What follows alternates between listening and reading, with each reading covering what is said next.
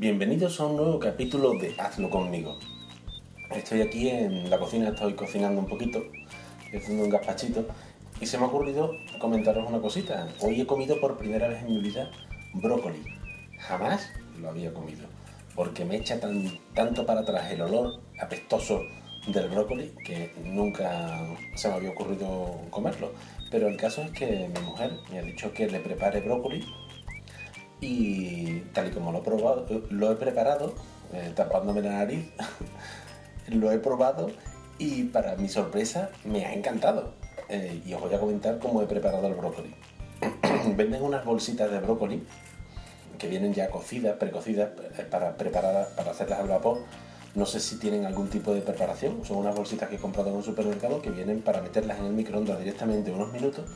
Y una vez que las metes en el microondas, las sacas y la alineas con aceite, sal y vinagre. Simplemente he cogido, he metido la bolsita en el microondas durante, creo que han sido 3 minutos. La he metido en una fuente, la he puesto en una fuente la brócoli y le he echado un poquito de sal, un poquito de aceite de oliva virgen extra y vinagre balsámico de Módena. Mm, la sorpresa ha sido tremenda porque no, no es que yo la haya probado y me haya gustado, es que se, le se la he dado a probar a mis hijas, que las dos tenían cara de asco y les ha encantado también.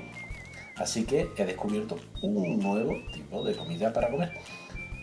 Lo interesante de esto es que hace tiempo estuve leyendo por ahí que la brócoli era buena para prevenir el cáncer y ciertos tipos de cáncer y demás. Y como la verdura es tan buena comerla y demás, pues se me ocurrió comprarla y no me arrepiento de, haber hecho el experimento. Bueno, eso era lo único que quería comentar. Voy a terminar de hacer un gazpachito, sí, un gazpachito, a pesar de la fecha que es, porque está muy rico, eh, con verdura y punto, ¿vale? Y ya está. Espero que, que os lo preparéis el brócoli como os he comentado y buen provecho. Hasta la siguiente.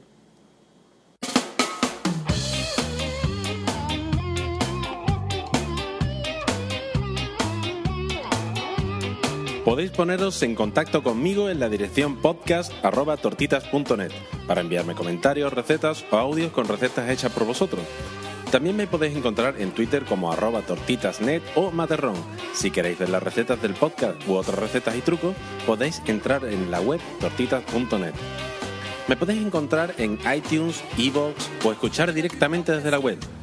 El podcast tiene licencia Creative Commons bajo las condiciones de atribución y de compartir bajo la misma licencia. La música reproducida en el podcast está extraída de la web jamendo.com.